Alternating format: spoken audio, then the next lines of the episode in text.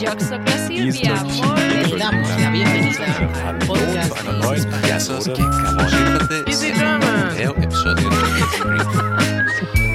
Vous êtes sur Easy French. Salut. Coucou. Comment ça va? Ah bah je pète la forme. Et toi? Euh, Moi, ça va bien aussi, oui. Je dirais pas je pète la forme, c'est un peu excessif pour moi, mais ça va. Moi c'était très ironique. hein. Alors, quel est le sujet d'aujourd'hui Alors les amis, c'est bientôt le printemps, mais il se fait encore un peu attendre. Donc euh, on aimerait discuter de ce qu'on peut faire en cas de température fraîche et de ciel gris. As-tu une idée? Hmm, Je crois bien que j'en ai une. Moi, j'aurais regardé des séries. Eh oui, on peut regarder des séries. Donc c'est ça le sujet du jour. Alors on va commencer les amis par vous parler de nos séries françaises préférées.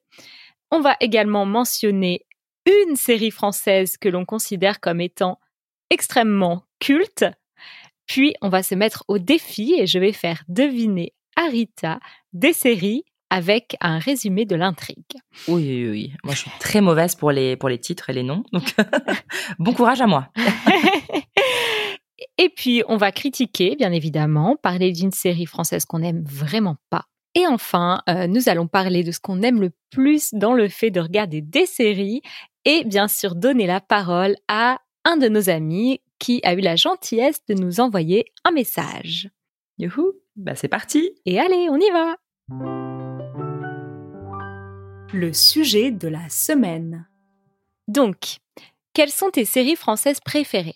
Bah écoute, euh, j'avais réfléchi rapidement à la question. Euh, la vérité, c'est que je ne regarde pas souvent de séries françaises, mais dans celles que j'avais vues dans les trois peut-être dernières années, il y a Le Bazar de la Charité, qui est une sorte de mini-série, euh, je crois sur Netflix, si je ne me trompe pas, Mhm.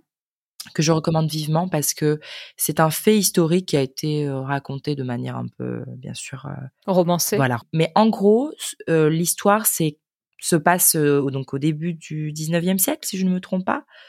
Ou plus non plutôt la fin du 19e siècle pardon. En 1885 il y a eu une sorte donc ça s'appelle le bazar de la charité parce que c'est une sorte de vente de bienfaisance qui était organisée à cette date-là à Paris par un grand financier. Donc c'était euh, qui attirait tout euh, la grande société de Paris des gens très riches etc et puis euh, il y a un personnage principal important qui a un cinéma et donc il va inviter des gens ce, dans ce lieu-là. Il va y avoir un incendie, donc un drame, et on raconte donc euh, tout ce qui se passe euh, du début du drame jusqu'à la fin, et beaucoup de critiques, euh, et puis il y a beaucoup d'intrigues, donc je veux pas en dire trop pour ne pas bah, spoiler, hein. Euh, mais c'est vraiment touchant, euh, c'est vraiment prenant, et je l'ai regardé d'un coup. J'ai pas lâché. Mhm. Donc euh, pour une série française, franchement, je recommande. Ça a l'air vraiment intéressant, euh, ça me donne envie et euh, je vais peut-être même la regarder parce que généralement tu es de bons conseils pour les séries. Je Ah, me je souviens, je me souviens d'une série que tu m'avais recommandée vivement et que j'avais ensuite regardée et beaucoup aimée. Est-ce que tu te souviens de laquelle il s'agit? Alors, est-ce que tu peux me donner au moins un indice? Oui, euh, ça se passe dans le sud de la France. Ah bah oui, mais oui, évidemment. C'est devenu ta série préférée Non. Les sept vies de Léa? Oui, bravo. Waouh Incroyable. Alors, tu veux bien raconter de quoi ça parle? Franchement, j'ai- ça m'a bluffé. hein, cette série est incroyable. Ouais, elle est géniale. Euh, c'est une euh, mini-série. Hein. Il y a juste euh, une petite saison, mais euh, les épisodes sont assez longs, il me semble. Je crois qu'il y en a sept, puisque justement, bah, les sept vies de Léa, c'est dans le titre. Et donc, en fait, euh, c'est une jeune fille qui s'appelle Léa et euh, qui va euh, accomplir quelque chose d'assez extraordinaire. En fait, elle va plus ou moins remonter le temps et, s'incarner dans différents personnages. d'une époque passée, mais quand même récente. hein. C'est un passé récent. Et elle va ainsi pouvoir comprendre ce qui s'est passé dans le passé. Et c'est euh, le passé qui concerne des personnes proches d'elle. Oui. Pour ne pas trop en dire. Moi, ce que j'ai, ce qui m'a bluffé dans cette série tout particulièrement, c'est en général ce genre de série en français, c'est un gros euh, mais flop tout le temps, parce qu'ils veulent faire des séries un peu à l'américaine, euh, avec bon voilà déjà le principe de remonter dans le temps, euh, le principe de vouloir amener à une certaine période avec une certaine musique. On a l'impression que c'est un peu pff, comme on dirait pas beauf, mais plouc un peu, non? Mais là, pas du tout, vraiment. J'ai, j'étais ravie de déjà des même les personnages à l'époque où elles remontent, les habits, la manière dont ils ont traité les euh, euh, donc les événements et surtout le suspense à chaque fois. Moi, j'avais l'impression vraiment de oh, j'ai envie de savoir ce qui se passe. euh, Puis elle jouait très très bien euh, l'actrice Ouais. qui a fait Léa.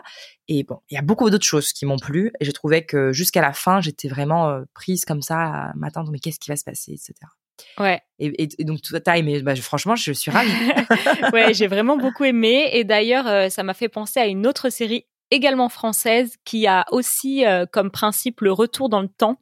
Je sais pas si tu l'as vue. Elle s'appelle Il était une seconde fois. C'est une série avec euh, l'acteur français qui est décédé l'année dernière, Gaspard Ulluel, si je me trompe pas de nom. Ah, ah oui, bah tu m'en avais parlé, j'avais pas vu. Non, c'est ça. Non, Ouais. malheureusement. Et c'est un peu le même principe Hmm. en fait. C'est le retour dans le temps et c'est aussi très subtil. Et d'ailleurs, celle-ci elle se passe à Bordeaux. Et je trouve ça aussi vraiment sympa de voir des séries françaises qui se passent dans d'autres villes ou d'autres régions, pas seulement à Paris. Oui, je suis d'accord avec toi. Et ça, ça montre un petit peu autre chose de la vie des Français. Je vais définitivement aller regarder. Euh, sinon, alors, il y a d'autres séries qui sont peut-être euh, encore plus connues, bien sûr. Euh, Une qui est déjà culte, euh, c'est Mhm. 10%. Franchement, 10%, j'étais à, fond, euh, donc call my agent en anglais. Hein. J'ai, vraiment beaucoup suivi dès le départ. J'étais à fond dedans et tout. Je trouve que les personnages et les- et sont très bien joués par les acteurs. Mais vers la fin, je commençais à un peu perdre, à perdre un peu pied, quoi, à m'ennuyer. Je trouvais Pareil que pour moi. il y avait des choses qui étaient redondantes, un peu plus. L'action était plus lente, donc un peu plus chiante. Ouais, je suis d'accord. Euh, on sentait qu'en fait, ils auraient peut-être dû finir la, sais- la série avant. Oui, voilà. J'ai- Il tirait un petit peu trop sur la corde. Ouais, la dernière saison, on aurait pu s'en passer finalement. Hmm. Après, moi, je sais qu'il y en a beaucoup qui adorent Lupin.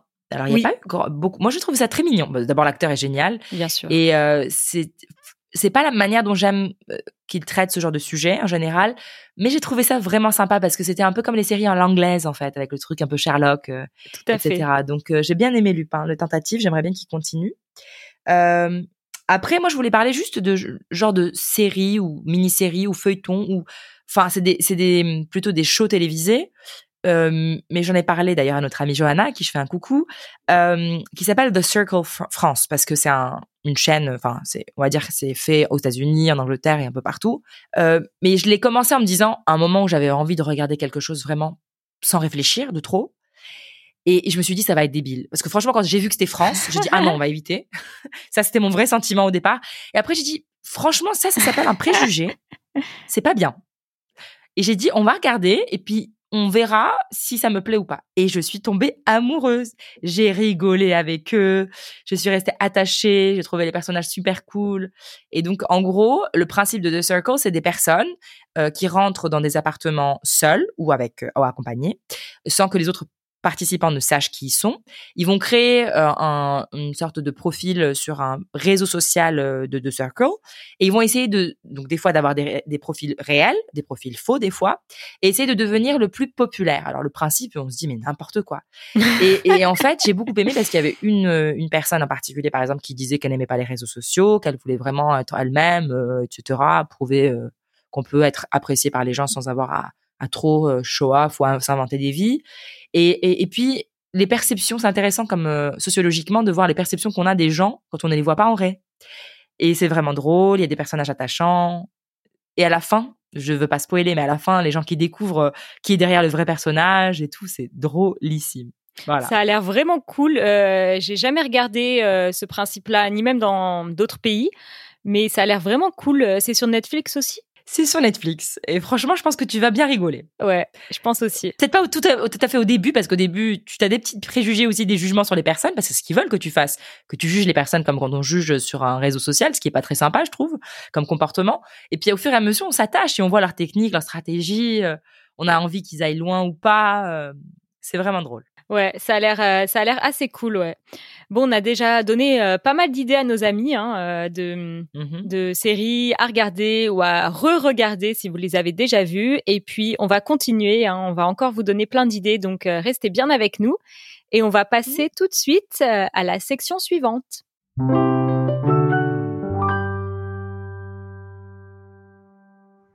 Les amis, si vous aussi vous adorez regarder des séries et si en plus de ça vous aimez en profiter pour vous améliorer en langue étrangère, en français notamment, nous avons une super recommandation pour vous. C'est le sponsor de cet épisode, Lingopie. Lingopie, c'est une plateforme sur laquelle vous pouvez voir des séries, des films, des documentaires, des vidéos, toutes sortes de contenus audiovisuels pour progresser en français, car les séries sont en français et vous avez également des sous-titres bilingues comme sur notre chaîne YouTube. En plus de ça, il y a beaucoup de super fonctionnalités. Vous pouvez par exemple cliquer sur les mots que vous ne connaissez pas, en voir instantanément la traduction et les sauvegarder sur des flashcards que vous pouvez ensuite réviser plus tard. Si cela vous tente, alors passez par notre lien learn.lingopie.com slash easyfrench. Vous pouvez bénéficier de Lingopie gratuitement pendant 7 jours. Et si cela vous plaît et que vous décidez de rester grâce à notre lien, vous pourrez bénéficier d'une réduction de 55% sur l'abonnement annuel et d'une réduction de 70% sur l'abonnement à vie. Alors profitez-en. La minute culture. Alors, pour cette minute culture, j'ai eu envie qu'on se décide et qu'on se mette d'accord pour nommer euh, la série culte française actuelle, on va dire, plus ou moins actuelle. Bah, je pense qu'on pense à la même, Mylène. Ouais, plus belle la vie. Alors, c'était quoi déjà la musique d'intro? Celle dont je me souviens, c'était On est vraiment rien C'est ça sans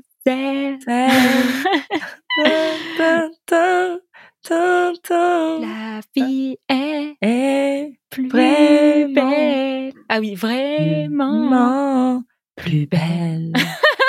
Mais tu vois, déjà, ça commence mal, hein, ce genre de musique comme ça. Ouais. Ça commence mal. Donc, moi, j'ai regardé peut-être deux épisodes et j'ai arrêté. hein. Bon, déjà, on va e- expliquer un peu à nos amis euh, ce que c'est, parce que peut-être que vous connaissez pas cette série qui est absolument cultissime en France. Donc, euh, elle se passe déjà à Marseille, dans un quartier très charmant de Marseille. Ça a pris modèle sur un quartier existant qui s'appelle le quartier du Panier. Et dans la série, ils l'ont changé un peu. Ça s'appelle le quartier du Mistral. Et en fait, il s'agit de la vie quotidienne des habitants de ce quartier, de leurs histoires d'amour, leurs histoires de famille. Il y a aussi parfois des meurtres, des, des choses un peu plus dramatiques qui se passent. Mais c'est une série familiale qui est vraiment pour tout public. Donc c'est quand même euh, c'est intéressant, je pense, de regarder au moins une fois pour voir ce que vous en pensez, les amis. Euh, on continue, restez bien avec nous et on va passer à la rubrique suivante. Au défi. Alors, euh, la rubrique que tout le monde attend, le petit défi de la semaine. Euh, Rita va essayer de euh, trouver de quelle série je parle grâce au petit résumé de l'intrigue. Et je précise que toutes les séries ne sont pas françaises. Il y a aussi des séries étrangères. Ah, je respire. Alors, dis-moi. Alors, je commence. Quatre voisines. Ah, Desperate Housewives. Bravo On va, on va te laisser finir quand même. Donc, quatre voisines Vivent une vie mouvementée dans une rue calme. dans une rue calme de Bagdad. C'est où ça se passe? Donc, dans Desperate Housewives, je pense. Yeah. Très bien. Et pour nos amis du Québec, ils appellent ça les beautés désespérées. Bravo, très très bien. On continue. Euh, un petit génie essaye de survivre dans sa famille presque normale. Malcolm. Oui Mais je suis fière de moi que je me rappelle des titres parce que je les adore ces deux séries. Ouais, en moi aussi, j'adore ces deux séries. Malcolm, c'est ça. Une jeune trentenaire ne trouve pas d'amoureux dans un pays où il fait très froid. Ouais, mais c'est grave, j'ai des problèmes de mémoire. Je pense savoir ce que c'est, mais je pensais que c'était une série suédoise. Mais je regarde tellement de séries et suédoises et norvégiennes. Alors attends, elle s'appelle. euh, et Il y a quelque chose avec amour dedans, le titre. Hmm, euh, Euh, Shalak, c'est juste Love. And Anarchy. Love ah and non, c'est une autre. Celle-ci, elle est suédoise. Donc, ah voilà, c'est ce que je me disais. Qu'est-ce que c'est Hmm. Ça a un rapport avec Noël, le Mais bien sûr qu'elle est norvégienne. Oh my god, comment j'ai pu oublier ça? Mais oui. euh, euh, home, Ah, mais je connais pas en. C'est en anglais? Le titre, moi, je le connais en anglais, je le connais pas. euh, Yam Yule. Oui, c'est en anglais, c'est Home for Christmas qu'ils l'ont appelé. Bah oui, c'est ça, c'est-à-dire euh, de retour à la maison pour Noël. Ouais. Waouh, ok, j'avais perdu ça. Mhm. Cool. bien, bien. Ok. euh, ensuite, ah, celle-ci, euh, il y a deux familles. Tous les opposent, sauf le nom de leur rue et leur petit grain de folie Alors, est-ce que c'est récent ou ancien? Récent. Est-ce que je l'ai regardé cette série? Franchement, je pense que oui.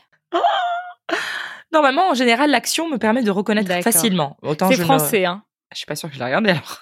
Elle est euh, assez comique. Et alors, la trame se passe où? Hum, en région parisienne. En région parisienne. Ouais, c'est des deux familles qui habitent dans la même rue. Et elles sont très différentes, ces deux familles, mais quand même en lien. C'est une série ou c'est un film? C'est une série. Je ne vois vraiment pas. D'accord. Je donne ma langue au chat. Fais pas ci, fais pas ça. Ah, je connais pas du tout. C'est vrai? Bah non. Ah, ok. Bah, c'est une série euh, assez comique. Donc, en fait, il y a deux familles et euh, les deux familles sont très différentes. C'est avec Valérie Bonneton, notamment, euh, et les autres acteurs, j'ai oublié leur nom. Mais euh, c'est très comique. Bon, euh, les amis, le temps file, donc je vais garder euh, mes autres définitions pour le bonus. Donc, si vous êtes nos membres euh, assidus, vous aurez droit à continuer le jeu avec nous tout à l'heure. Et maintenant, on va passer à la rubrique suivante. Je râle, tu râles, nous râlons. Alors, il est temps de se fâcher euh, et de parler d'une série française qu'on n'aime vraiment pas du tout. Ah bah ça c'est facile. hein. j'ai réfléchi facilement et j'ai pensé à quelque chose qui passe euh, donc à la télé que tous les Français peuvent regarder à un horaire euh, de grande euh, voilà de grande audience. Euh, en famille ça s'appelle. Alors c'est une sorte de mini-série euh, donc d'une famille euh, qui raconte donc une série qui raconte la vie de la famille euh, qui s'appelle Le Kervelec donc un nom à consonance bretonne. Et donc il y a plein de de- de- d'épisodes sur voilà leurs rapports familiaux, leurs relations. Donc il y a toujours un peu les rapports un peu étranges entre la grand-mère, le grand-père, les parents et les enfants. Donc il y a, on va dire un, un, un- fossé intergénérationnel assez important qui est censé créer de, de donc euh, quelque chose de comique, mais c'est pathétique euh, selon moi.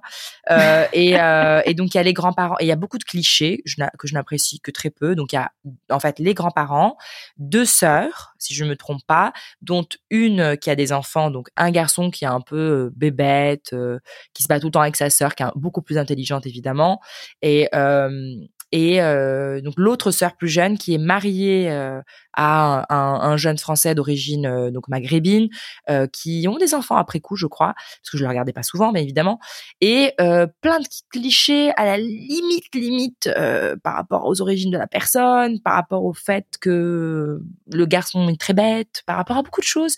Et les clichés sont pas drôles en fait, ils sont juste là pour être là. Donc moi, je, je pense qu'il y a un niveau de gênance assez élevé. Je suis Voilà. d'accord. Euh, cette série est très gênante, euh, pas du tout drôle. euh, vraiment beaucoup de clichés, comme tu as dit. C'est très lourd, en fait. Ouais, c'est ça, très très lourd. Euh, je ne vous la recommande vraiment pas. Non, moi non plus. Donc tu pensais à la même, je pense. hein? Oui, oui, elle est vraiment affreuse, cette série. Elle est vraiment, vraiment très, très mauvaise. Et pourtant, il y, a des- il y a des acteurs de qualité dedans. Oui, oui, Mais- tout à fait. Bon, c'est comme ça. Mais on peut passer peut-être à parler de choses plus sympas, de séries qu'on aime bien. On continue. Les ondes joyeuses. Alors, euh, j'aurais aimé qu'on dise un peu à nos amis euh, ce qu'on aime le plus dans le fait de regarder des séries. Qu'est-ce qui nous procure vraiment euh, un- une sensation de bien-être? Pourquoi on aime les séries, en fait? Bah alors, euh, dis-nous, Hélène, commence cette fois-ci. Euh, moi, euh, à la base, je suis pas quelqu'un qui aime beaucoup les séries. Euh, J'en regarde pas tant que ça par rapport à beaucoup de personnes, mais euh, j'aime en regarder avec d'autres personnes. Donc, comme je le disais tout à l'heure, quand j'étais enfant, c'était Plus belle la vie que je regardais avec ma famille et c'était toujours un, un bon moment sympa. On partageait quelque chose tous ensemble. Et euh, aujourd'hui, euh, c'est plus avec mon chéri que j'aime regarder des séries et j'aime vraiment les regarder avec lui mais toute seule, euh, j'aime moins en fait. Je préfère regarder des films quand je suis toute seule. Donc euh, moi j'aime bien ce petit côté euh, complicité, euh, passer un petit moment ensemble tranquille, à regarder une série et sans sans forcément euh, parler ou faire quoi que ce soit, mais juste on est ensemble et on profite de, cette série. J'aime bien. Je trouve ça très très drôle parce que tu as dit que tu aimais beaucoup partager euh, bah, des moments en regardant des séries avec la famille ou les amis ou ton chéri, et puis plutôt seul un film. Moi, c'est plutôt l'inverse. Hein. Moi, Ah ce que j'aime le plus dans les séries, c'est les, les regarder seul. Alors, euh, je dis ça, on vient de regarder The Mandalorian avec mon chéri ensemble, hein. mais mais avant, enfin, autant j'apprécie me mettre en famille, même quand j'étais beaucoup plus petite, à regarder un long film de deux heures comme ça et ah, voilà, j'ai les popcorn et je suis bien et tout. On dirait que je suis au cinéma et puis après au revoir. hein.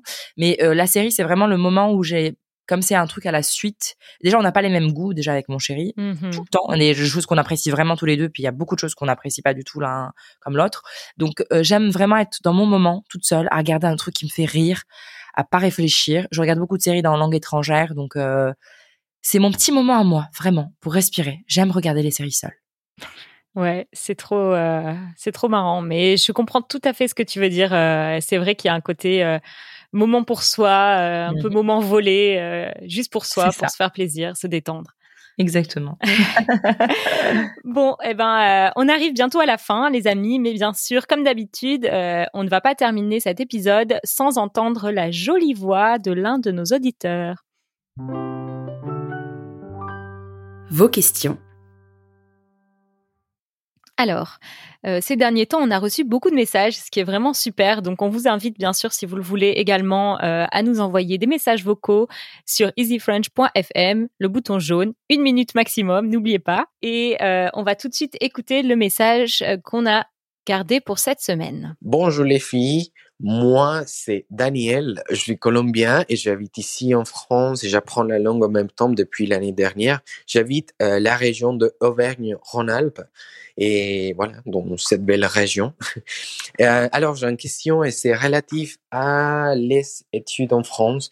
Donc je vais faire un master ici en France, mais j'ai trouvé beaucoup d'informations et je sais pas comment postuler, si c'est directement à l'université ou à travers une plateforme, etc., etc.